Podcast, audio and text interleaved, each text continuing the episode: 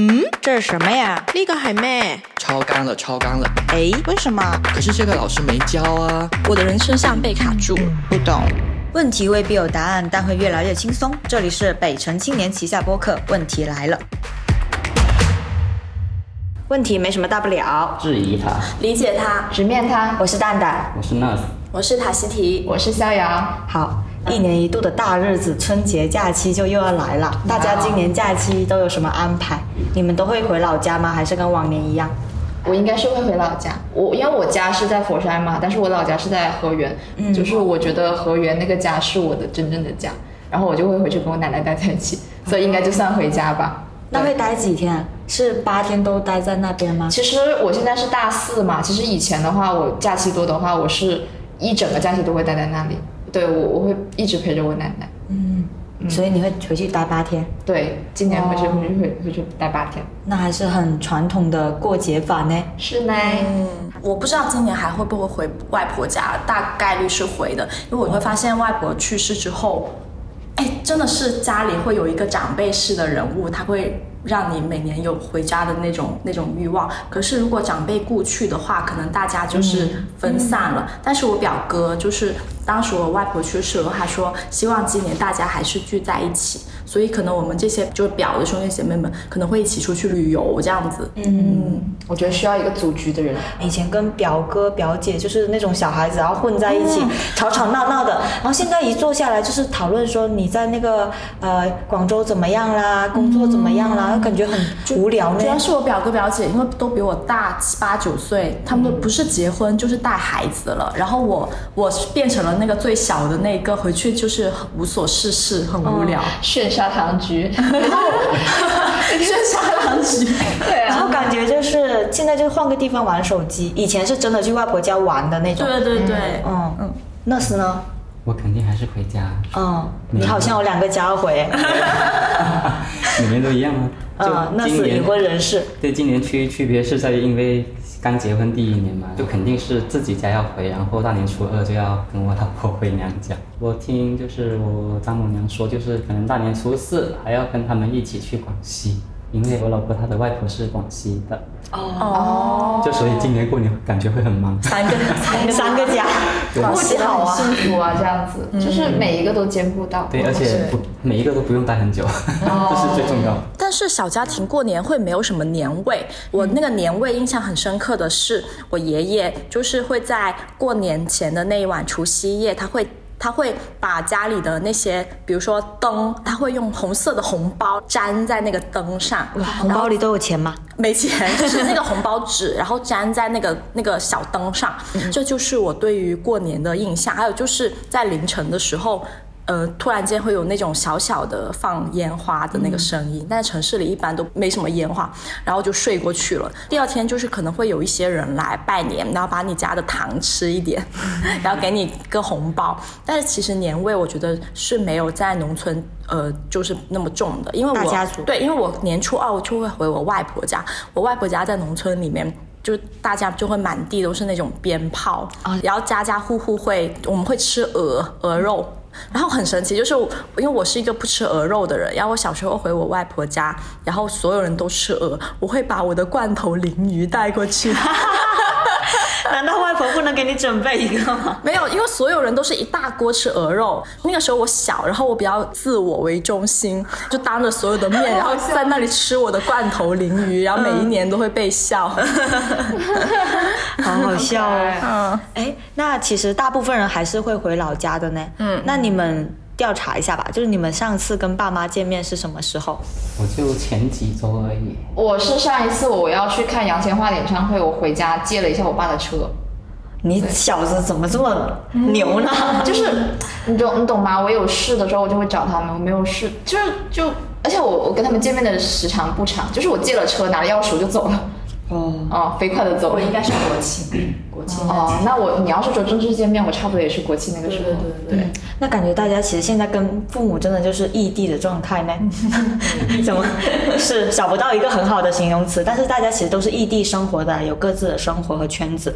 嗯，那其实我们春节回到家，有一种做客的感觉，会不会？就是大家回到家会不会有种陌生感？同意。就 哎，我真的很明显，就是每次回家就是那种陌生感，我不知道是对人还是对那个环境，应该是都有，我觉得。嗯然后我就会感觉啊，这是哪里？他们是谁？我有一个很很形象的形容，就是像到了一个新民宿，然后就会像适应新环境一样，又重新适应一下客厅、我的房间，还有我爸妈，就这样子。真的，他们就有点像民宿老板。哎，我现在有时候回家也有一种就是去家里做客的感觉，然后感觉自己像那种待几天就走的浪子。然后有什么事了或者有什么节日了就回来看看。我我反而觉得过年它因为有一个节日的连结，会让我跟我爸妈的关系更近一点。因为我平时回家就是相当于回民宿的那种感觉，但我觉得这个词很很就是冷漠对对，很我不知道怎么形容。就是当我说出这个词的时候，我也觉得挺伤感的。我中秋甚至都没有回去。就是因为这种节日，我我就会觉得好像没有什么回去的理由。我对那种团聚本身没有那种向往。然后我每次回到家之前，我会在家里那个地铁站附近的公交车站一个人待十几分钟。我觉得它相当于是我的一个缓冲地带，对面是一个那种商场，商场上面是居民楼。我每次都会坐在那里，静静的看着商场上面的那个居民楼。呃，那不是我家，但是我就会看着别人家，然后我就在那里。就是做一种内心心灵深处的一种一种缓冲。第二个，因为回家好像也没什么话说，就是脑海里就第一反应回到家，并不是那种非常温暖和舒适的感觉。进门迎接我的都是我自己先开灯，然后灯亮了，空荡荡的，我就回去放行李了，就大概是这种感觉。我怎么听起来有点像过渡一下？嗯就是你你刚刚那个场景很像那种中年男人不想回家，然后在车里抽根烟，对，然后抽根烟先缓缓，然后再提一下精神，然后走进家门的那种感觉。是的，压力有这么大吗？也不是，但因为其实也没有什么争吵，也没有说什么有打打架什么的，但是就是他肯定是没有我在我广州自己的小窝温暖舒适的感觉，就是你可能会呃会重新要适应跟爸妈相处这件事。而且我觉得没有那种期待感，就没有说啊我要回家了，我要我要理解对你妈，赶紧赶回去。我就是觉得好像这个点回去也行，晚一点回去好像哦，是是是，就那种感觉，因为它不是那种。可能别的人别人很向往回家，是因为他回到家，妈妈妈就会呃出门说啊，宝贝回来啦，然 后然后把你的汤端起来，说累不累，上班辛不辛苦呀？哦给你做这么多呃这么多爱给你爱吃的对，就没有这种没有没有这种场景，所以你反而没有这种期待。但是很多春节期间的宣传片，他们都是这样子的，就是大家穿的红红火火的。就比如说什么某些饮料啊，他们的一些春节的广告片也是这样子，就是一群人，然后热热闹闹的吃着火锅，然后你如果拉着行李箱刚刚开门，就会有一群人迎接你。嗯，那得大家族才能吧。是，哎，你刚刚这么说，让我想到了我大学期间的时候。倒不是春节回家，就是放寒假、放暑假的时候回家。因为放寒假、放暑假的那个日期，每个人都是不一样的。嗯，呃，有些专业可能比较早，有些专业可能比较晚。然后我经常就是不太喜欢跟我妈或者我爸说我哪一天具体回家，也不跟他们说我哪个时间点到车站，因为我一跟他们说，他们就想来接我，我就想要就是我偷偷回去，那段路就可以自己走回去，然后走回去那段路其实就是我逐渐戴上面具的一个过程。突然长大成熟，而且我注意到一个细节啊，就是我经常，当然啦，进门肯定会跟爸妈打一声招呼，对不对？但是我发现我不敢直视他们的眼睛，会有那种疏离疏离的感觉就是有一种陌生的恐惧。当然，比起我妈，我可能有点更疏离我爸吧。然后我经常是回家，可能缓冲了个几个小时之后，就我会悄咪咪的偷瞄一下我爸的背影，看一下他最近长得什么样子，在他不知情的情况下。嗯嗯，好有画面感。嗯，那时呢？嗯，就不止过年吧。其实我每次回家，我都就是到家门第一瞬间，我想的都是啊，我回来了。你自己内心 OS 自己的问题对对，我我还。是会因为回到家感到开心，可能就是还是对回家有个执念。对，就包括就会有归属感，就包括就是因为跟城市不一样，我毕竟在老家生也是生活了很多年，就是那个熟悉的语言环境，还有包括那些建筑，虽然它都是千篇一律的，但是它还是会就是会给一些归属感。当然，我还想到有一点就是可能因为回去的路确实有有点远，你到了目的地，你肯定会松一口气。就是你其实你只是松了一口气，但是你会以以为以为是你回家的快乐。对，哦就可能会把它混混淆了。嗯，刚刚提到说不敢直视视他们的眼睛，那其实我很希望他能够认真的看我一眼，但很多时候他并没有。我戳然后就是，嗯，所以我每次回到家放好行李，我其实都会做同一件事，就是我会先去跟我奶奶打个招呼。嗯，嗯，老人家嘛，对他，他每次都会很开心啊，他就他的皱纹都会舒展开，然后 第一句话绝对是问我饿不饿，然后但是很重要是，不管我说饿还是不饿，他下一句话接的都是你这次回来会待多久？嗯，对，然后我发现我爸妈也会问我这个问题。那。挺好的呀，我觉得。我是说说实话，我奶奶会问我这个问题，她就问，她就说瘦了，就这样子。嗯，对对对，每次回家他都会说你瘦了，不管胖了瘦了，反正就瘦了。我我妈就不一样了，我每、哦。每次回去她都会说你好像胖了，她会很开心，因为是今晚终于有人做饭了，因为她自己她不喜欢做饭，基本每每次回去都是我在做饭。那感觉听下来，大家其实或多或少都会跟爸妈有一丝尴尬跟疏离啦。就回了这么多次家，你们有什么跟爸妈的破冰小技巧吗？破冰小技巧，嗯，我怀疑我妈是百分之九十的 I 人，然后我爸应该是个纯纯大 E 人。破冰基本上都是我爸发起的，就是他一回来之后就会开始跟我唠嗑，就比如说工作上啊怎么样的，呃有什么样的一些事情，然后然后有个小举动就是这个时候，当我们一家三口坐在一起，我爸破冰了之后，我妈就会顺势把他煲好的汤拿出来，嗯，就是这这个举动，我觉得是会让我觉得很温暖的。而且有的时候呢，是呃，如果那段时间我心情很好，我会要很想吃烧烤，我会特意去家楼下的那个烧烤店买一些烧烤回来，然后还会问我说：“爸，你要不要喝酒？要不要一起小酌一杯？”然后就是所以你会跟你爸对，我会喝几杯？对，会跟我爸喝几杯，就是我会把啤酒买上来，或者说家里的那个老酒，就是客家的那种、那种你小子酒量行啊！还可以的。然后就是，然后我会给我爸倒上，然后我们两个就是，呃，可能会一起泡脚，然后小酌一杯，很神奇。就是我会发现以前是不会的，特别是我长大后开始工作了，跟我爸喝酒这件事会让我觉得我们平起平坐。虽然我是个女生，但是。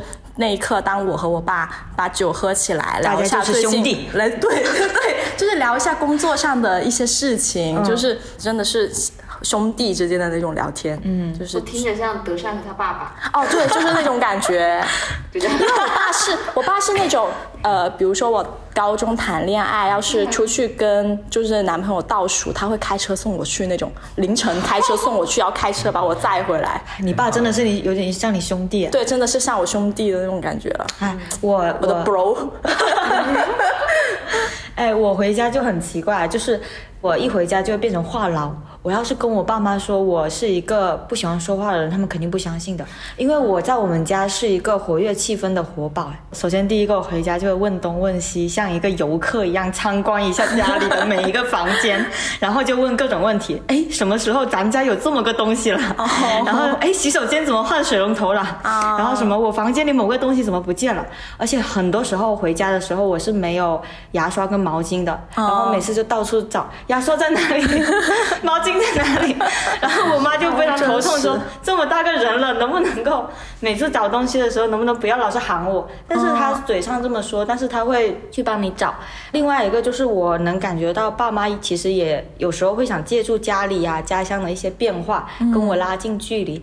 他们吃饭的时候就会跟你说，咱村啊开了一个什么美食一条街，什么网红一条街，然后那里有很多很多什么新奇的店，等吃完饭就可以一起去看一下。嗯，其实我觉得他们对那些也兴趣不大，就是一些年轻人那种奶茶店什么的，嗯，他们可能比起这个更喜欢去听戏听曲吧。但是他就很想说，你们年轻人可能喜欢这种东西，就跟你们一起去走走。嗯，但其实我也不太喜欢。咱们在广州其实也很多这种店呢，然后很多都是盗版的，我要笑死了。盗版了，对，但是 Adidas、阿迪达斯 Nike，对，然后一点点就一点点，下面有很多个小数点什么之类然的。哦还有幸福堂那种。对对对，然后很搞笑。但是呢，大家都不戳破，嗯然后就那个晚上就是会借助那个东西，然后去走走那样子。嗯，虽然也没什么，但是可能就是大家的一种方式吧。嗯，然后另外一个我觉得能够拉近人与人之间的距离的。就是除了爸妈，任何人都适用的就是八卦。嗯，就是只要说起村里谁谁谁的八卦、亲戚朋友这些年的变化，我觉得真的就我跟我妈还有我爸就能瞬间拉近距离，仿佛大家就是，我觉得跟你那个喝酒唠嗑有的一拼那个效果。嗯，然后最后一个，我觉得春节嘛，还是有一点点用的。这个节日就是过年的时候肯定会发红包，我觉得哈，发红包是我们家就是家人相处的一个高潮。嗯，因为我们家的人还是蛮社牛的，就是发红包的时候，有时候还会说点就是喜气的话，比如说祝你今年啊、呃赚大钱啊之类的。然后我爷爷他们也是会这样子的，所以一到这个环节，我就会觉得出现了那种其乐融融，然后相亲相爱一家人的氛围。嗯嗯，然后一般有这么几个环节下来，我就觉得已经逐渐融入了。那个不会觉得自己像个游客或者浪子了，大概率就会觉得大家都放松了一点点，然后也能开开玩笑了，想玩手机也敢玩了，就被骂就说呃我就要玩手机啊，类似这样子。哎，我发现就是我刚刚听蛋，就是他刚刚讲的，我会发现一个和谐的家庭环境是双方的努力，就是你和你爸妈都在，就是用了一点力来互相靠近对，方。有时候虽然会有点过于用力，对对对，就比如说会特意跟你聊一些他们未必感兴趣，但觉得你可能会感兴趣的关于家乡的一些变化。然后呢，你平时在我们工作里面其实是一个比较相对来说比较理性。的人也没那么聒噪的人，但是回到家里这个安全的环境，就像是退行成了小孩。但是前提是我知道我这么吼来吼去的会有人理我。破冰就没没啥冰可破的，其实，因为一般都是我做饭，所以我肯定会问我妈想吃什么，然后我就去给她买来做。但是他一般其实也列不出个一二三啊，他不会说自己真的想吃啥，他只是会说你就是你看着来嘛，就是让我去买自己喜欢吃就好。嗯，那我觉得至少其实这个问题里，其实我们都是在表达关心的。然后另外就是会也会聊一聊工作，因为他也还在上班。嗯。但最多还其实主要还是吐槽，也是听他吐槽。就因为他现在其实是在深圳给人当保姆，还是蛮累的，基本是全年无休的。包括因为他包吃住，所以就是接近零零七。所以他就会经常拿这一点来说啊，对比他的工作，我的工作好轻松啊，啥啥啥的，还有双休。对对对，对，然后反正只要聊到这一步，我就会闭麦。我就会转移话题，然后就溜了。这真的说不通，这个我觉得是没有办法，他没有办法理解的。嗯嗯，就。我觉得相对其他的亲戚吧，就那些婶啊啥啥啥的，就是我妈其实已经相对来说算是比较开明时髦的农村女性。毕竟在深圳呢。嗯，就但她还是很难和我们这一代人达成真正的共情。嗯就我觉得疏离感其实很大部分是来源于这里，就她理解不了我的烦恼和压力的来源于哪。就我小时候，她其实她就是一个很强势的母亲嘛，就对我管束是很严格的。我的童年，包括我妹妹的童年，一样的都没有任何娱娱乐可以说。就他们就以前小时候，我爸妈出门，他是会把我和我妹妹锁在家里的。就一直到我上高中，他才会柔软一些，就不会再大声的要要求我干嘛干嘛，就更多是建议这些东西。甚至到现在，有时候会觉得他的已经有一些卑微，甚至有些乞求的感觉在里面。因为你长大了。哎，我不知道为什么听 nurse 说，我脑海里浮现了一个词叫情绪价值。就是我们就最近几年，我们聊情绪价值这个东西聊的很多嘛。但我会发现，我们很多时候，包括说小时候，爸妈是没有那个能力给予我们情绪价值的。他他出去外面对挣钱，他已经是他最大的生活重心了。是的，是的。但是很多时候我们长大了，回头去看，我们会觉得说，我们那些情绪价值没有得到满足。就包括说，我从小到大，我爸妈也没有陪我去什么逛公，就是出去玩、逛公园的。我满脑，我所有的脑海里的印象都是，我爸偶尔回来会说，钱够不够用？他们会觉得给你就是钱已经是他们能做到的最大的东西了。就我觉得其实差别可能在于他有没有把你当一个真正的人在看，他只是说你是我的小孩而已。就是因为我觉得像我妈的转变，是因为她现在真的把我当一个大人看了，嗯就是她就会试试着去尊重和理解我的我的一些想法和需求。但是如果还是个小孩子，他就不会想那么多，不会管那么多。而且我也能感觉到，就是他真的是啊、越来越老了嘛，就是不管怎么样，我始终是爱他的。就也很心疼，就是我父亲去世之后，他一个人拉扯我们好几个小孩，就这样慢慢长大，然后读书，到现在大家都在工作了。我觉得就大家都长大，就只有他是老了的，就我会觉得很很难过吧。看到这些，我也很害怕。嗯，就是就他的衰老以及他经历不在后，他衍生出来的这一种卑微或者说怯懦，嗯，就就都是会让我感感到有一点嗯心酸，还有一点压力。哎，我刚刚从 nurse 的分享里面，我觉得跟爸妈之间的这些关系拉扯啊，还有各种情绪吧，其实有些时候真的是说不清的。就是你我们的每一个说法后面都接着一个但是。就是家里的这些事情很多都是但是的，虽然但是虽然但是，你又有自己的一些委屈和期待在里面，然后就搅和在一起，真的有点很难理清。然后最后表现出来，可能就是春节回家的时候，其实我们也想跟爸爸妈妈亲近一下，但是表现出来就是又有点点难。难亲近，但是又能感觉到双方有时候又有点用力，想要拉近彼此之间的关系，最后呈现出来的就是疏离又尴尬，然后就慢慢破冰，最后逐渐达成和解了，又这几天又结束了，又又要走了。对对对对，哦，好神奇啊！是啊，哎，那我其实有一个问题，就是想问，就为什么当爸妈主动跟我们亲近的时候，拉近距离的时候，包括塔西提刚刚说嘛，说爸爸妈妈其实小时候提供不了情绪价值，现在可能开始努力的去找一些话题了呀，或者是开始去把我们当大人去看了的时候，反而我们会觉得有一点点尴尬和不适呢？我其实很希望我爸妈能跟我就是主动亲近和拉近距离，但是呃，我发现有的时候他们没有那个能力做到，特别是我妈，我觉得她是一个没有爱人的能力的人，嗯，就是。呃，当然，我这么说其实是带着一种心疼在的，因为我觉得可能是，呃，他没有这个，他自己也没有这个学习的样本，所以他不知道怎么爱我。从小到大，我跟他的交流基本为零，然后他从来就是不会主动跟我发起聊天，也不会问我的近况。然后从小到大，我我我在宿舍的时候，我的舍友会跟他们爸妈就是每天打电话，但是我妈从来没有打给我打过一个电话，也不会嘘寒问暖。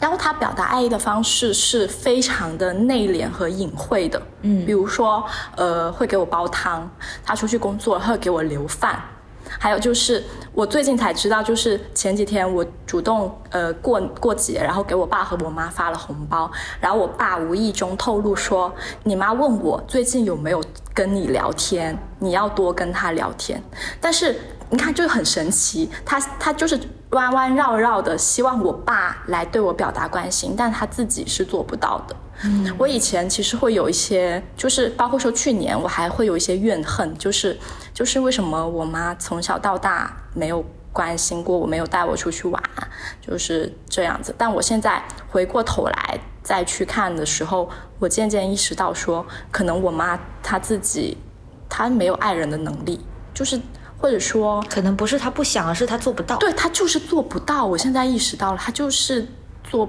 他就是做不到。而且有时候他们，呃，想要那么做的时候，但是因为他们不会，所以就会显得很，嗯，对刻意，嗯，怎么说，邯郸学步，我我不知道怎么说啊，我我其实你刚刚那样子说你妈妈的时候，我会想到我爸，我爸是一个非常不会表达的人，我小学的时候。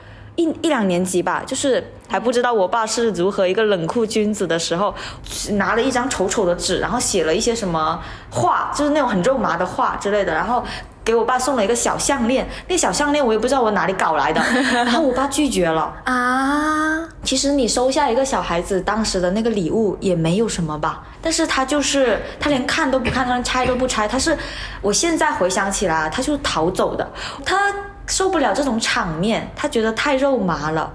他可能从来，可能也是因为他是一个男性，他跟他的兄弟们可能从来就不不会有这样子的比较直接的表达的方式。但是现在我觉得哈，就是把爸妈换成任何一个人，可能都会出现这种，因为我们隔了太久，然后又没有相处的基础的情况下，突然之间拉在一起，然后要过一个很亲密的团圆的节日，大家可能多多少少都会有一点点不适应和尴尬的，哪怕不是爸妈，对，嗯，比如说我们的一些朋友可能离我们已经很久了、很远了，突然之间大家要凑在一起，营造那种呃其乐融融的场面，大家其实也需要一些过渡和缓和的吧。所以，我有时我现在会把爸妈当成那种。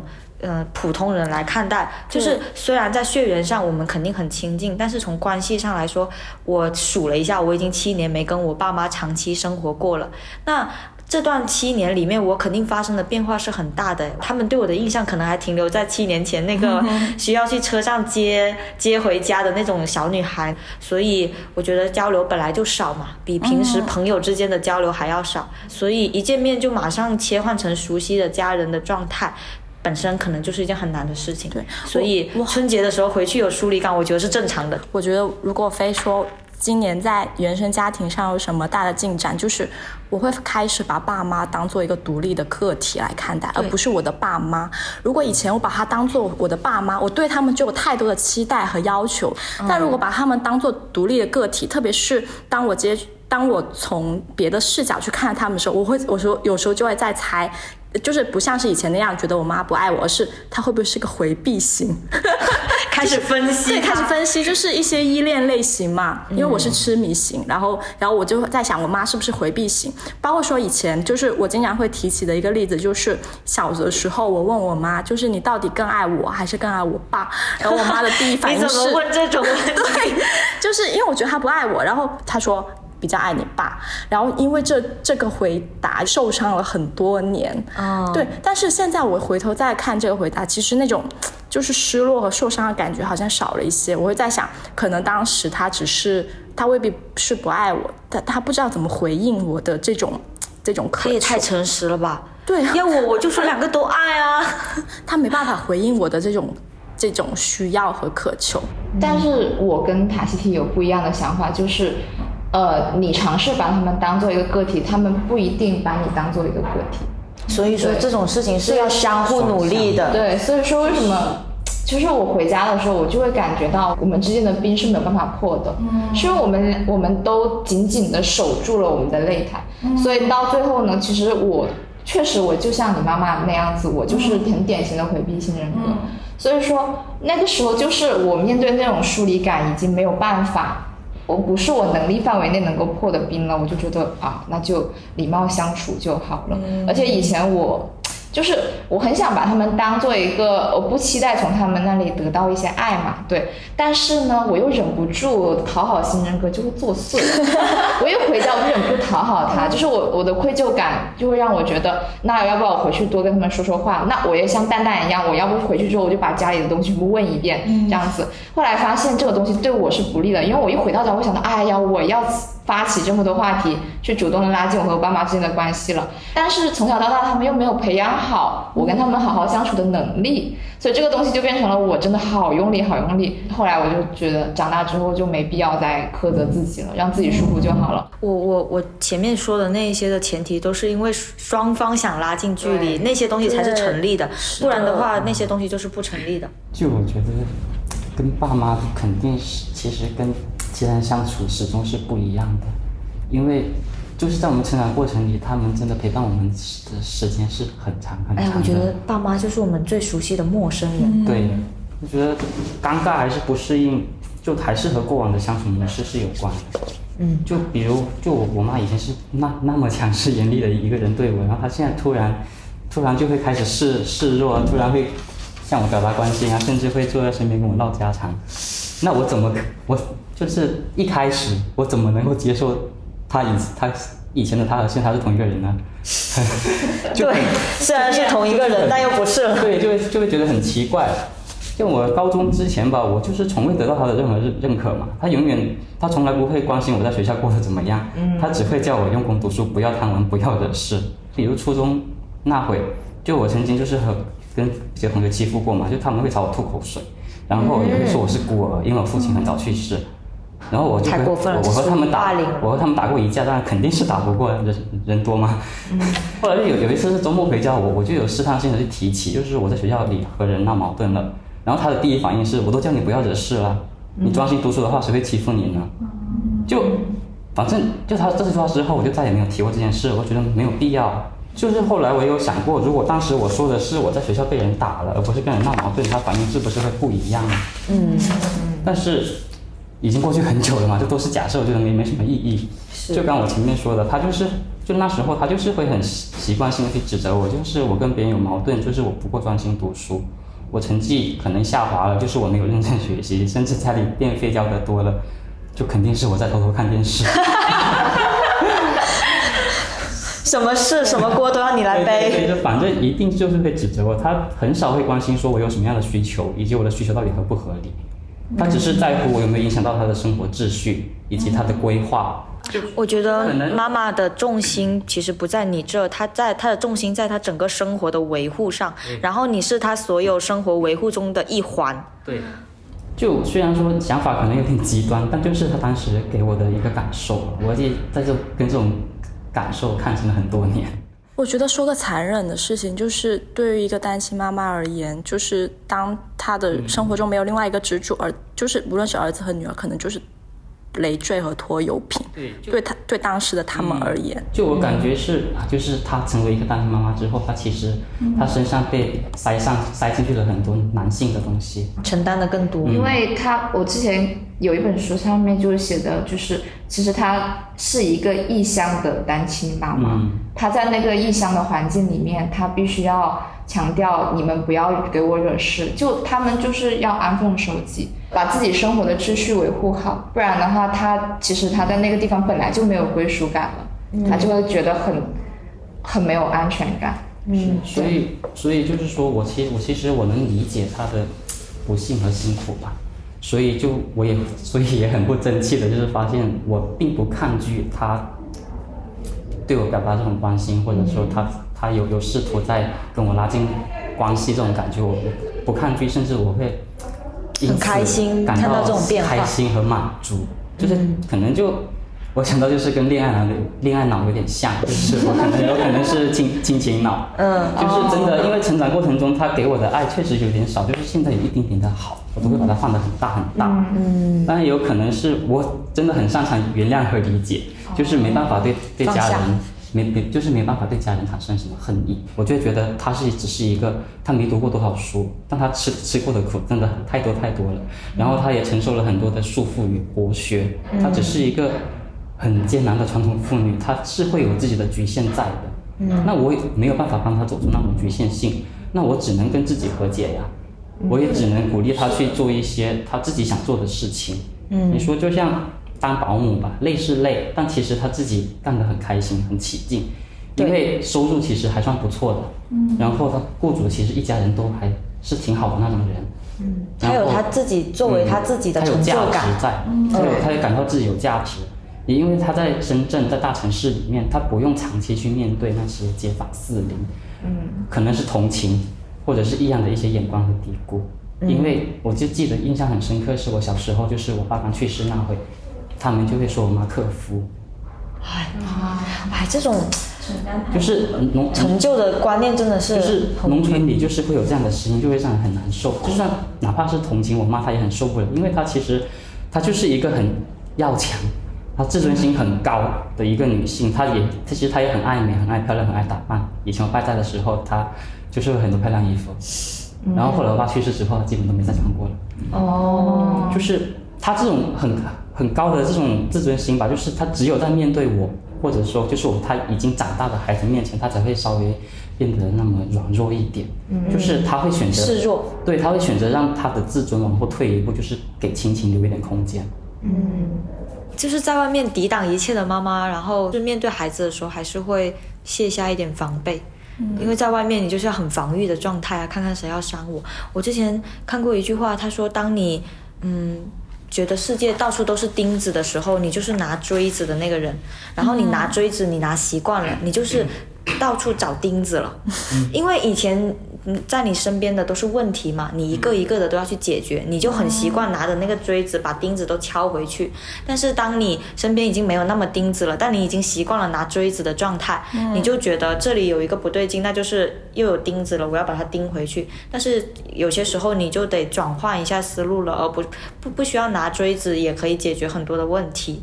嗯，哎，刚刚那个 nurse 说他回去的时候是在跟妈妈和解嘛，然后妈妈变了，他也觉得很开心。我在想，我们回家有一些。嗯，跟爸妈之间的疏离，其实是有没有有有一点 PTSD 呢？因为以前的一些相处模式留下来的痕迹，一旦你跟爸妈这个真实的人接触的时候，你就又出现了。但是这个时候，要么爸妈变了，要么你变了，然后你们可能在适应新的相处模式但是这个相处模式又很短暂，所以就会显得很奇怪，有时候。嗯，我我我我其实跟大家不大一样，我是跟我爸妈不是特别熟，就是跟他们不亲是，呃一个客观的原因，对，也不是说我主观上去拉近跟拉远跟他们的距离，嗯，我提问一下，你是拒绝跟爸妈亲密呢，还是拒绝爸妈这个具体的人？哦，我是都有，哦，对，拒绝亲密就是因为很简单，就是我从小就有留守儿童的身份标签。大在你小孩子跟父母培养感情的最佳年纪，你没有培养到那个感情的话，他们没有在身边陪你，长大之后，他们没有那个基础。对他刻意跟我拉近距离的话，就变得很很不认很不舒服，就像被陌生的长辈亲近一般，那种别扭，你知道吗？嗯对，所以说，嗯，这是一个基基础啊。但是拒绝他们具体的人，我觉得是因为我不喜欢他们。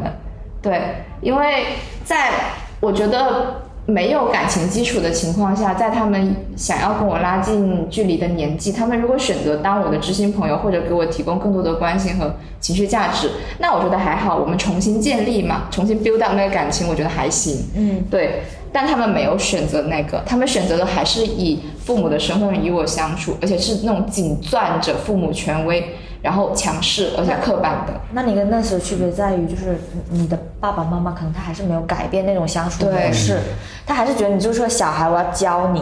对，而且他们是他们是那种，呃，虽然我没有养没有养大，但是我一定要我的父母身份一定要在这儿，所以你还是我的小孩儿，呃，我们的身份就是不不平等的这样子。所以说，我觉得这个东西很难不让我排斥的。我真的有听沈一飞老师说，他说没有人的原生家庭是没有问题的。然后近几年也大家都说，大家原生家庭都有问题，都有问题。所以我觉得我不习惯于把原生家庭当做一个挡箭牌，就我什么问题一出现，我就说，哎，那就是我原生家庭的问题，我觉得有点逃避。所以说我有时候会，我就会谨记这句话，我就讲着原生家庭是在我比我的发展要慢一点点的，所以我一定要跳出来。对，所以我就尝试着跟他们和解过吧。可是我觉得，东亚父母哪有那么容易接受你的观点和改变呢？我觉得我一次次的跟他们靠近和解，其实就是像把我的创伤这样揭开来展示给他们看。你看我有多痛，你们要不要来安慰一下我，治愈一下我？他们没有，他们就往上面泼盐。我有尝试啦，比如说我私底下要跟我妈要重新沟通的时候，她拒绝。她就觉得我的父母权威受到挑战了，她下意识她就会破防，她一定会骂我没良心。呃，你不爱妈妈了，我这么好这么这么辛苦的养你，你为什么不爱我？你为什么不跟我不亲？这样子，所以说，嗯，很没有办法。然后我就想着，那我就通过外界吧。我前段时间接受了视觉志的一个采访，我当时那个记者姐姐就特别心疼我，因为我当时哭的也蛮惨的。她就说，那你能不能邀请帮我邀请你妈妈也参加这个采访？我跟他们讲讲逍遥的一些成长的心路历程，你们借机有个中间的过渡地带、缓冲地带，可以缓和一下你们的关对缓和关系。嗯我妈好奇怪，她拒绝。嗯，他拒绝的原因大倒也不是说怕怕自己的私人私人的事情外泄，他拒绝原因就是我女儿就是干这个的，我不要接受任何人的采访。这个原因我觉得有一点点的让我觉得他其实 就是逃避。摸对逃避跟我一样，真的，我们俩就是逃避与逃避，真的。所以我们就是他这个路沟通的路被他堵得死死的。所以说，不管我要不要亲密，要不要主动的跟他缓和关系，都无济于事。那很难说，那我就回避，我也逃掉，我也疏离掉。这个东西我觉得最后就变成了我的自我保护的机制，我觉得蛮好的，起码把自己保护好了，嗯，对就好了。我觉得课题分离吧，有时候不一定非要和解，对，我觉得是这样。和解是两方的事情。我我我觉得，比如说 nurse 啊，还有我塔西提，可能本身也是爸妈那边也做了一些努力，努力嗯，我们才会逐渐变好。对，我觉得我爸妈没做什么努力，我看开了，看开了。是，对，就是怎么说，就像刚刚蛋说的，但是你可能转换了一些视角，对我的你能够看到其他面的而且我东西。觉得你跟我不一样的，就是前几年你如果处在那个、呃那个拧巴的关系，你会感到痛苦。对我，我我现在反而看开了，我没那么痛痛苦苦了因为我不执着。我以前的痛苦是因为我还在执着证明他们是爱我这件事，嗯我现在不想再证明他们是爱我了，因为我觉得他们爱不爱我已经不重要了。一个是因为。我得到了很多来自朋友的，还有来自亲密关系里面的爱。我意识到说，哪怕爸妈不爱我，这个世界也不会糟糕，也不意味着我就是个糟糕的人。对我以前可能会呃内心的一些自卑和拧巴，是还是因为觉得这是个必需品。对，是一个必需品。就是如果你妈都不爱你，你还有什么值得被爱的地方吗？但我现在意识到说，哪怕父母不爱我，是这个世界上还有很多人爱我，然后这个命题就成立了。第二个是我不再渴求父父母怎么样爱我，那那我能做点什么东西？就是我怎么样爱我的朋友，我怎么样爱我的亲密关系、亲密关系，我的伴侣，甚至当我这些构建出来之后，我甚至还有一些多余的爱是可以给我的父母的。我觉得这个是对于我而言更重要的事。而且靠我们单方面其实证明不了这个话题，，对，证明不了，你只会一直在里面兜转兜转。对，呃，就是刚刚其实这个问题就是。呃，到底是拒绝拒绝亲密还是拒绝父母这个人，是不是？哦我觉得很，就当时我提我看到这个问题，其实我我整个人也是有点懵的，有点有点有点绕感觉就是。我感觉被问到了，对，但是又好像被问到了一个很我以前一直没有被深究的一个点。首先是我肯定不是排斥爸妈这个具体的人，因为我甚至都不了解这个具体的人，我不知道他们喜欢什么。说实话，他们过往有什么样的经历。造就了他们成为现在这个样子，我没有办法像认识一个朋友一样认识他们，所以也就没有办法说，呃，讨不讨厌他或者喜不喜欢他了。反正他就是一个关系的位位置。我是觉得，嗯，就是我们老是说爸妈不了解我们嘛，但很多时候我其实也不是很了解他们。就是除了当爸妈这一面之外啊，他们其他面是什么样子的，我也不是很知道，而且我也没有这种想要去了解的努力。嗯，我觉得，我觉得，我觉得真的分情况，就是，嗯，就是过度了解这个东西啊，有些时候是好事，就是你让他更，你更了解他了，你会更体谅他；有些时候是坏事，因为你，你懂了他更多行为背后的原因。就比如说我妈。她就是很义正言辞跟我说，我就是偏心你弟弟，我就是过度了解了，我以前蒙在鼓里，我可能还没有这么难受。他就说我就是偏心你弟弟，如果这个是个如果二胎是个女儿，我一定会把她打掉。我就是太了解了，我就不应该去了解，你知道，所以这几年让我很痛苦。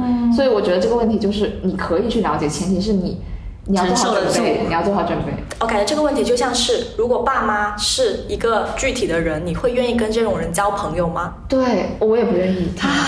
就是真的把爸妈那个关系摘掉哦。嗯，你们真的可以跟爸妈就是交流吗？如果他不是你的爸爸妈妈，你们少了那些家长里短的话题，你会跟这个具体的人交流吗？我觉得我跟我妈可能还会聊聊穿搭，啊、聊聊 O O T D，、聊聊今天的天气，聊聊今天的食物，还是可以有一些很美好的交流的，哪怕他不是我妈妈。但是跟我爸爸，我就觉得我跟我爸其实不是一类人。嗯，不，没有说我爸那个不好什么之类的啊，就是咱们两个就不是同一类人。就是我要是跟我爸真的就一些问题开始展开，我觉得我们春节估计会吵到明年吧。就是根本不是一个一个大家想的都不一样，嗯，我觉得我甚至我们的观点都相反的。我觉得我跟我爸应该还行，就是我如果因为他一直以来都没有以一种父亲的角色在我的人生里面做了多少努力，他其实是一个我觉得靠他的人格魅力，啊，就是他其实是一个作为父亲，我觉得不是一个很称职的人，就是嗯，可是他会开车载你去跟男朋友跨年，所以就是，所以就是，我觉得他会是一个很好的朋友。就是，就是，我觉得我爸那如果不是我爸，我觉得我们应该也是能够很好相处的朋友，因为他就是那种呃比较热情的人，然后就是 bro，就是 bro 的那种感觉，就是我会跟他聊工作的一些事情，甚至聊我的职业发展，他也他也会跟我聊这些东西，然后我们还会聊，就是之前还会呃跟什么性这些，我会直接跟我爸爸聊这些事情。好但是问题是，因为我也我是在爷爷奶奶家长大的，嗯，就是我也是留那种留守异爷对异地留守爷爷奶奶家那种人。然后我跟我爸以前的交流真的就是，呃，这个这个月钱够不够用？还有就是，呃，哦，然后就没有了，然后就然后他就在我的人生里面消失了。哎，我问一下，你们现在这种聊什么家庭啊，啊，聊什么工作啊，聊性，是不是你长大后才有的？对，是我长大后才有的，以前从来没有过。是你主动的吗？还是说他经常也会主动派话题跟你聊？呃，他他也会主动一点，很好啊，我觉得这就挺好的。已经很好了是吗？难道是我要求太多了？因为以前你们的话题点可能不多，不多，他对这个小孩的了解不够。可能是因为你看我妈这种跟我完全疏离到极致的人，我在我妈身上是得不到任何的关心，所以我潜意识也希望，那我爸起码能给予我一点关心吧。就是我希我在家庭里面，我需要的不是朋友，对我而言，我最大的需求是我希望有个爱我的爸爸或妈妈。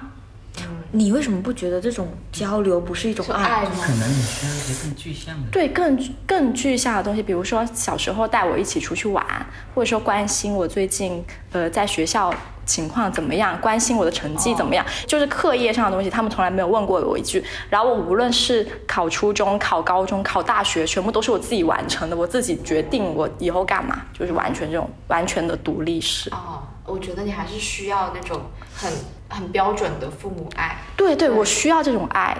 嗯，可能因为你留留守吧，就是爸妈不在身边，对留守。所以你想要那种，而且你看你身边的同学可能都有那种爸爸妈妈每天嘘寒问暖的，对我是很所以你需要就会有这种嘘寒对问暖比，超级需要。嗯，天呐，我们两个完全两边了，一个是焦呃焦虑依恋，一个完全回避依恋。呃是。我就觉得他们没给我算了，我不要了。然后啊，对，所以我慢慢，但我也不知道是原生的，反正我慢慢就变成了焦虑型依恋，对就是我在亲密关系里面也是那种非常渴求对方和跟我时刻有联系感的，因为我从小到大没有这种有父母紧密的联系对紧密联系的感觉，完全没有。嗯，理解。哎，那其实大家在跟爸爸妈妈相处的过程中，不管是选择和解还是不和解的这一种类型啊，大家会不会还是就是大家现在已经是小心翼翼，因为我们也已经是大人了嘛。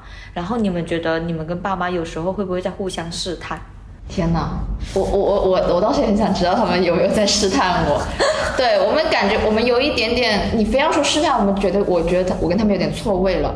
在我要试探他们的时候，他们没有 feel 到，嗯然后那时候我就是在试探他们到底爱不爱我嘛。就是我在经营这段关系的时候，我会想着不要碎了，不要像以前一样不要我了，不要再爱弟弟多一点来爱我。我就在试探经营，以免他们。对女儿最后一点耐心都没有了，所以说我就是一直在试图找他们爱我的一些证据啊，或者是尽量的找一些我们和解的可能性。就比如说我在家里，我会真的小心的，嗯，有点自我感动的把所有家里的事情全都做好，祈求他们可不可以回来看回家看到哦，有个女儿呃在这里呃默默付出挺好的，让他们能够再多爱我一点，多珍惜我一点。后来发现他们其实看不见，对啊，我的小心翼翼经营他们看不见，对我，然后我就不试探了，我就不试探。等我不试探的时候，他们又来试探我了。哎，我女儿为什么突然不爱我了？比如说打电话过来，就比如说在外面，嗯，比如说她会经常跟我奶奶吐槽，说什么呃逍遥在外面有男朋友啦，跟别人同居啦，不爱回家了，我我都没有，你知道她就是用这样的方式来博取你的注意，就在试探你到底还在不在乎他。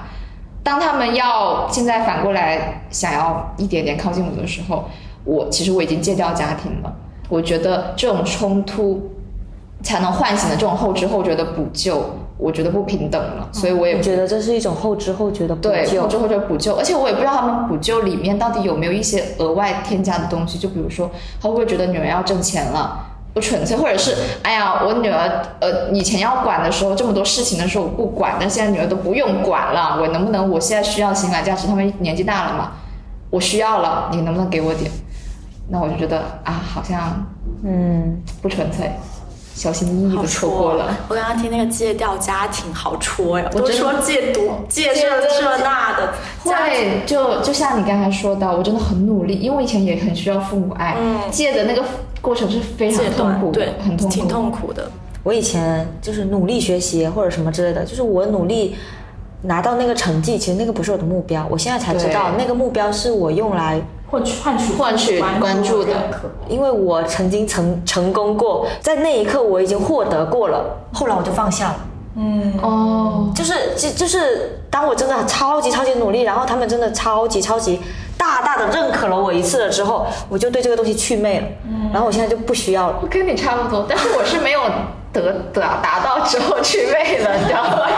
我觉得我也是。但是我觉得大家不要执着，一定要有那个大大的认可，你才祛魅，就是不要折磨自己吧。对，但有时候也成了我一些动力。有说实话，嗯，然后还是回到刚刚逍遥那个，我觉得我跟他其实也有有点像的，就是我我爸妈现在。他我觉得他们是有点小心翼翼的试探，比如说我春节我中秋没回家这件事情，我爸就是跟我我还有我的他另外一个朋友出去玩的时候，就有意无意的提起说连中秋都不回家了，哦，对啊。感觉就是突然间对我有有点怨言有对突然间有些怨言在不来看我了。对对对，但是是在以前从来没有发生过的的一些事情。还有，就像我刚刚提到的，我妈会悄悄跟我爸说，希望我爸让我多跟我聊天、交流，就是一些小心翼翼的试探。但是说实话，无论他们做什么努力，我觉得我都没办法跟他们真正的亲密了。因为过去二十几年，就他们一直是在我的生活里面是完全缺席的一个状态。就是哪怕长大之后，我靠我自己努力，我放下了和解了，我意识到说我不再需要呃这些爱了。但是因为出于没有爱的模板，或者说我觉得有一些不自觉的一些小报复心理，我会觉得我还没有那种。不获得爱也能给予爱的那种能力，就是他们一点没给我，以前一点没给我，然后我现在突然间疯狂的付出，我觉得很难，我觉得我我当下的我没有办法做到，就起码你曾经给过我一点东西，我我才能回馈你一点东西。对对，我我会觉得现在他们哪怕小心翼翼的靠近我，希望跟我觉得亲密，我觉得很像是东施效颦，是这个词吗？嗯，对，就是类似一种补偿的亲密。对然后我觉得这些爱对我而言太晚了。我觉得不健康，是因为不管是你对他还是他们对你们，我觉得这本质上就是一种讨好、对，这会不会成为，反而成为我们长大后的我们的一种负负担？对，是的，我觉得会像负会是。因为你要去回应啊。是的，啊因为我说实话，我现在已经不再需要了，我不再需要父母的爱了。哦哦，但他们给你一点的时候，你会开心吗？嗯，你会有负担吗？负担，就你要不要要求我就行。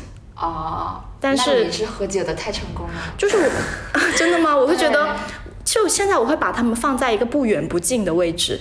哦，但我不再奢求从他们那里拿到任何的东西了。但是比如说，我从呃朋友那里得到爱，我从恋人那里得到爱，我在跟他们相处中习得了爱人的能力，我很愿意把我这些多余的爱给到他们。虽然塔西蒂刚刚那么说，但是他刚刚说他如果有多余的爱，他也会拿回家给爸妈一点嘛。对那你们春节假期就八天，然后我们现在说疏离感，疏离感跟爸妈相处不来，但是你们离开家那一刻，你们会有一点点难受吗？内心？我不会，我知道，我知道你不会，好坏的一个小女孩。不会，不是会。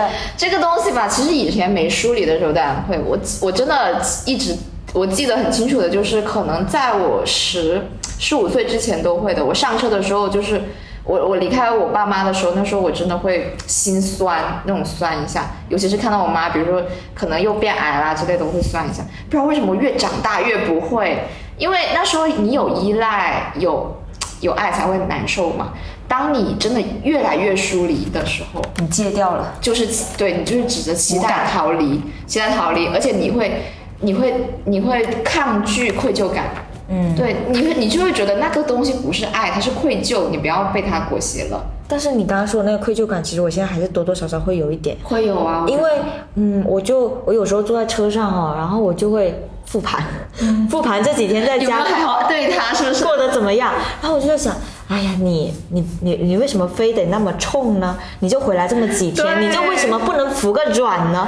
你就为什么老是玩手机，就不能跟他们聊聊天呢？然后呢，我觉得这种愧疚哈、就比起不舍啊。比起那种呃离不开爸妈的那种感觉，我觉得更能让我落泪。就是因为我觉得这种东西是更致命的。我之前试过跟我爸大吵过一架，其实整件事情理性上来说还是他错的比较多，但是我哭的超厉害的，因为我老觉得我伤害了他，然后我老觉得我为什么要这么跟他就是对抗的那么厉害，我就觉得不能好好说话吗？但是。我现在是真的觉得在家里是讲不了道理的。这句话本身不一定正确，但是确实有道理。我觉得正确，就是成年人不要做反驳好了，只要只筛选不做反驳，就是这样。对，所以我感觉我内心难受，有时候可能真的是一丝丝的愧疚。可是我觉得那里面也有爱。对我刚想说，就是有愧疚是因为有爱。像我跟如果他们比如说跟我讲催婚这件事，我甚至会刺他们。就我之前还还说过，要就是我说出来，编辑部。都觉得很搞笑的，就是那天在饭桌上，我直接很冷着脸跟我爸说，如果再催婚，我就搬去西伯利亚住，每个月给你们打钱。嗯，好好。所以就是就愧疚感，我觉得是因为有爱才有愧疚感。那这么一说，其实我可能也不爱我爸妈。嗯，说实话，嗯，倒也还好。我觉得像乐思老师说的，你从小接受的教育有关的，我觉得这个东西，这个东西。呃，太讨好，太把自己放到东亚模式里了，你可能就会包袱包袱越重。所以我就说，你跟自己和解的很好，就是这个原因。而且就是我会发现哦，就是刚刚说愧疚感这个事情，我之前就是跟我男朋友，就是我我无意中说了一句很伤害他的话，就是已经是到达自尊心那种程度了。然后那天呃，当他呃跟我提出来的时候，我第一反应不是觉得我被攻击了，而是我有种深深的巨大的愧疚感，就是我伤害了我。爱的人那种愧疚，那天晚上我爆哭，是良心在抽痛。你伤害了别人，然后你爆哭，就是因为我伤害了我爱的人，嗯的那种。哎，不是有人他过来哄我了？我坚持。哎，这个觉得很开心，是因为感受到了我的那种愧，对，就他当时就说的在乎。但是我就当我刺我爸妈的时候，特别是他们表现出受伤的时候，我的内心是麻木，就麻木，爽的。对，你也是很坏的一个小男孩啊，很坏。最近不是有一句话吗？叫“爱是常觉亏欠，而不是常觉亏本”。对啊，是，我也觉得。我觉得我我我跟你不一样的就是，我可能很很清晰的能够知道那个不一样的地方，因为我小时候就是在那种期待啊、爱啊落空的那种感受里面，我知道我爱我爸妈是一种什么感受，所以我很能够感觉到现在是这种是不爱，这种是愧疚。所以大家可能更多的人是把这些东西揉在一起，让自己痛苦。很复杂。对，我觉得大家可能可以试着去分析，我当下有这样的情绪是因为什么？对，不要被某一些情绪就裹挟了，然后又开始讨好型人格，或者是又开始回避了。我觉得都不是一个很好的做法。大家还是先管好自己的感受再说。没错，我觉得那次老师他会他会难受的，我感觉。其实。愧疚感我是绝对不会有的，因为我觉得是我爱是爱，我肯定是爱的，我我我我很确认，但是我不会愧疚，是因为我觉得我在家的时候我已经做得很好了，嗯，我已经尽我所能，我已经我全部都做得很好了，课题分离了，就我觉得我能做的我都做完了，为什么有我有什么可愧疚的？我觉得说我不不会有这种东西，但是难受是会的，就是首先会有不舍。就是因为始终是要因为有爱，所以要和家人分别。嗯，我觉得那是真的是一个很温暖的亲情脑。对，亲情脑，亲情脑。我我我想插个题外话，就是你在亲密关系里会把你对对母亲这种模式复刻到你的亲密关系里吗？其实还是会有一些影响。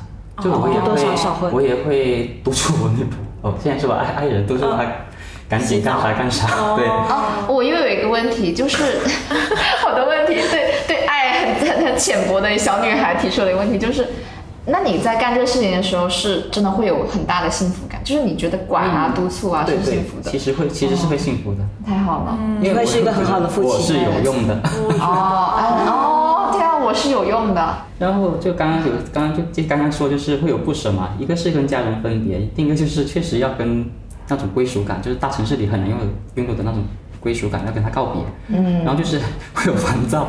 就是因为路程很很远，我就很很烦这个东西。每次通勤，对，就是路程实在太远了。然后还有就是可能很快又要上班啦，以及你好不容易习惯了那个生活节奏，又很快要切回去。包括可能说，刚刚前面有提到，就是和父母的相处，其实二十一天养成一个习惯嘛，不是说。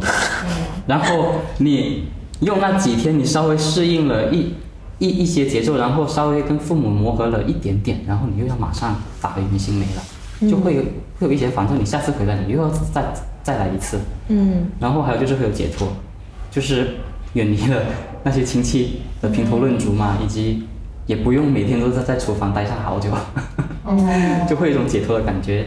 然后今年比较特别，是因为要去我嗯丈母娘家吧，是这样说，可能不太好，就是 那也是我爱人的家嘛，就因为是因为我他那边有好多亲戚要走，就就会让我感到有点恐怖。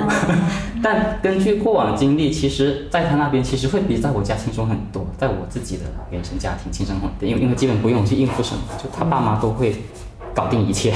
哦，你就是个工具人，对走到哪里领到哪里。对对，就就他爸就就我爱人爸妈真的是我见过最好的父母，就是相处模式就真的很和朋友一模一样，就是他能跟你互相开玩笑，也也会很关心我我们的情绪和感受。就比如你们都知道我很喜欢唱 K，嗯，然后就我我我每次我每每次讲每次回回回他家嘛，就他爸妈都会问我要要不要去唱唱 K，然后也哎 你你跟你跟他的爸妈是可以一起唱 K 的关一起系。唱五百吗？是来莲花，他他爸妈比较喜欢唱粤语歌，哦，所以其实想到这一些就会也还会有一点期待去他那里过年到底是什么样子的。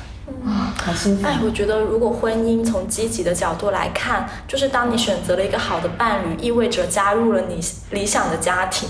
哇，天哪，讲的好好。对，就是因为虽然丈母娘是隔了一层关系，但是其实我能感受到那时也能就体会到一种好的关系的滋养。对没想到我们在聊家庭，我们在聊跟爸爸妈妈的疏离感，然后得出了一个结婚的好处。我觉得还是跟就是那那段时间我在家的感受是怎么样的挺相关的。就是如果感受到他们对我的爱，我就会觉得有点留恋和不舍。但大多时间都是我会很享受那种去家里楼下的咖啡店待一整天。我回想起来哈，就是我我当时在写这道题目的时候，我以为我会写一些比较怨恨恨的话语，但是我回想满脑子回想起来都是我每一次就是比如说三天小假期或者别的假期，我我要回广州了，从佛山回广州，我妈都一定要拉着我的行李箱要把我送去地铁站。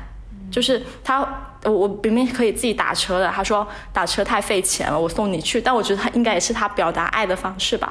而我满脑子都是那种，然后我妈她她走路飞快，她从来不等我，拉着我的行李箱在前面暴走，他不是跟我并肩同行的那种状态。我从来没有没有设想过那种画面，可能那也是一种隐晦的爱的表达吧。他毕竟还把我的行李箱拉去了地铁站了。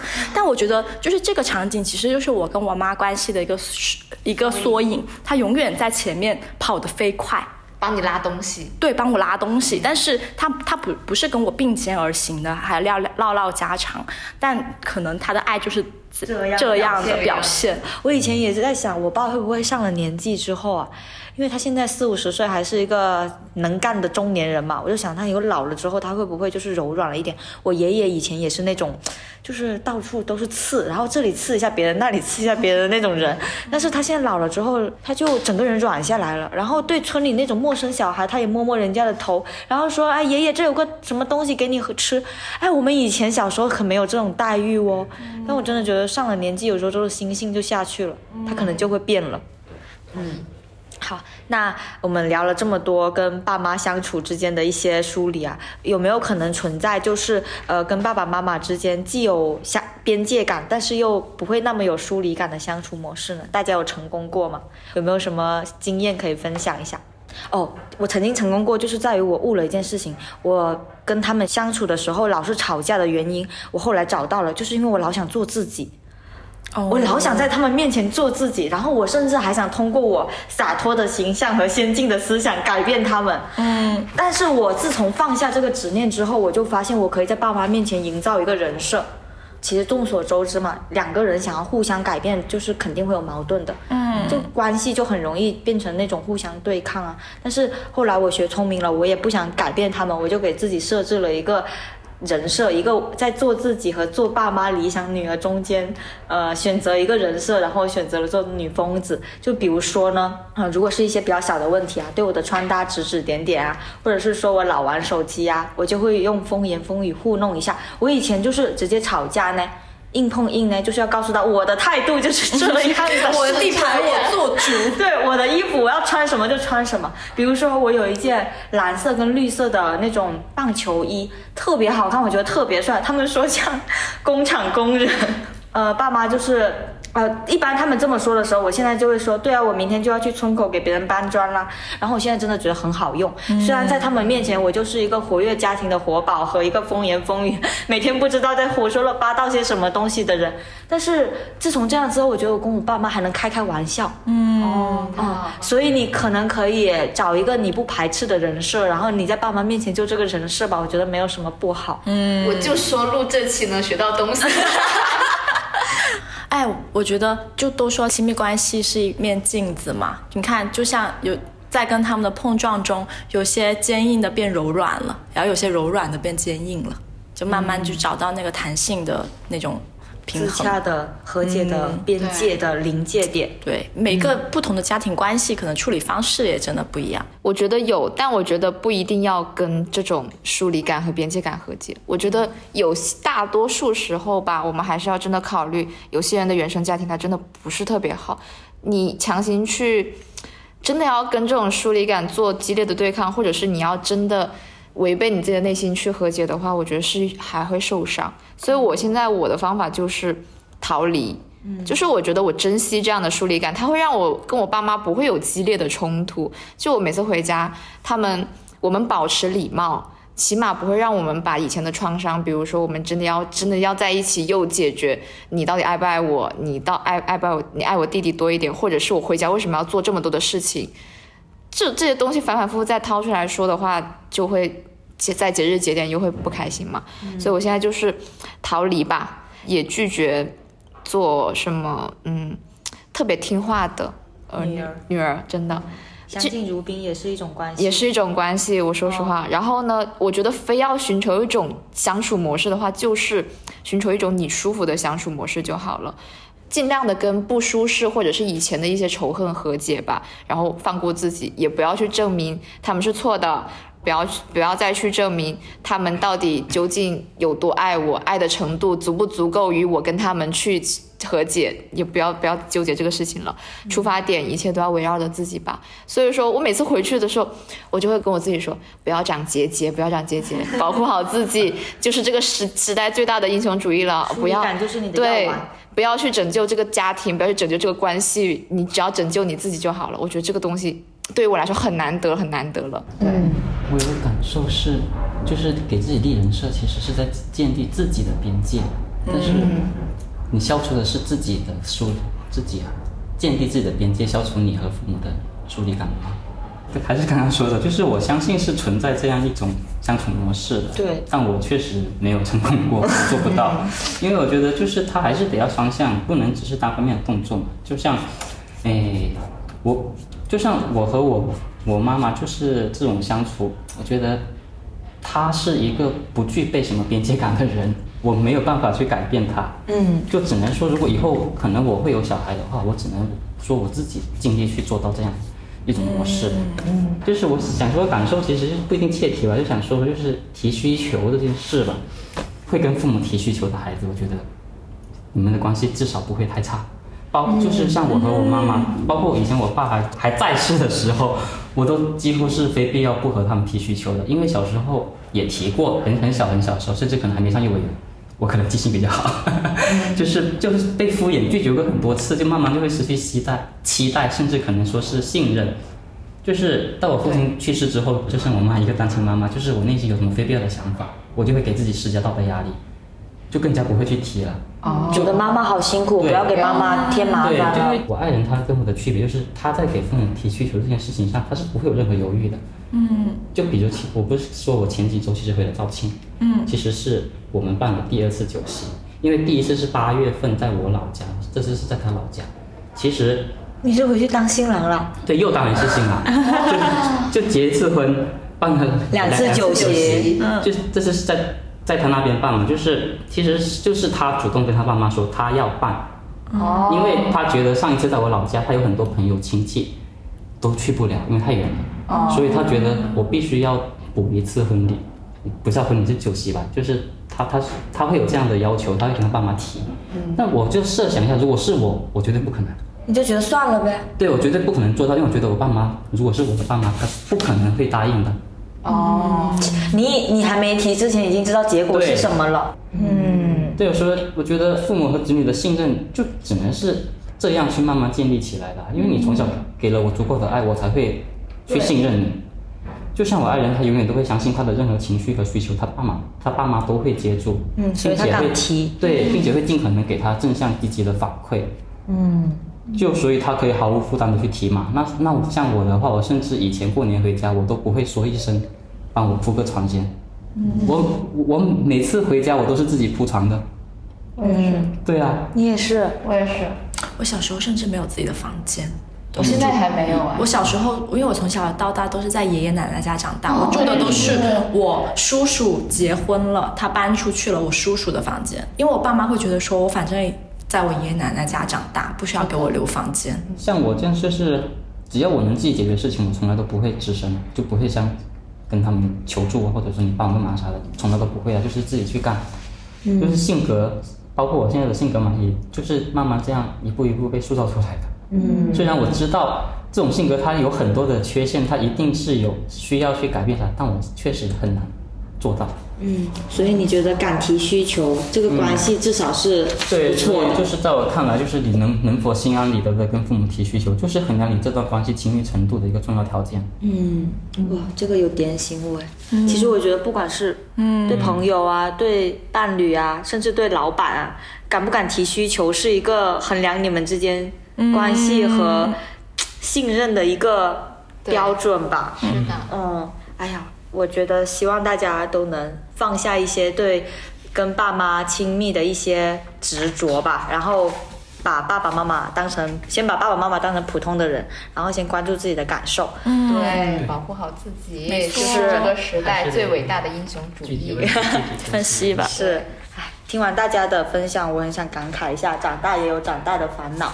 以前的春节真的很简单哎，就是代表着会有丰，呃，代表着会有丰盛的年夜饭可以吃，然后无缘无故就能拿到手的红包，穿新衣服，然后大家都很开心。到了晚上还有烟花可以看，但是长大后就觉得复杂了很多。怎么说呢？可能因为我们开始懂得了一些道理，所以才会变得小心翼翼。子女和爸爸妈妈的关系一直是很大的话题。我们这次选择在春节这个喜庆的节日聊这个，其实也是攒了一些勇气吧。以前会觉得，哎，有问题了就得赶紧解决啊，有矛盾就要对抗啊，要表明自己的立场啊。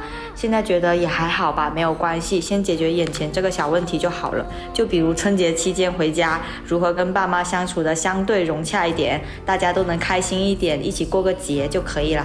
我觉得大家能够做到这一点就很棒了。嗯，最后呢，祝大家都能过一个快快乐乐的春节假期，然后再开开心心回来上班。好，那这一期就这样啦，拜拜，拜拜，好，结束，好吧。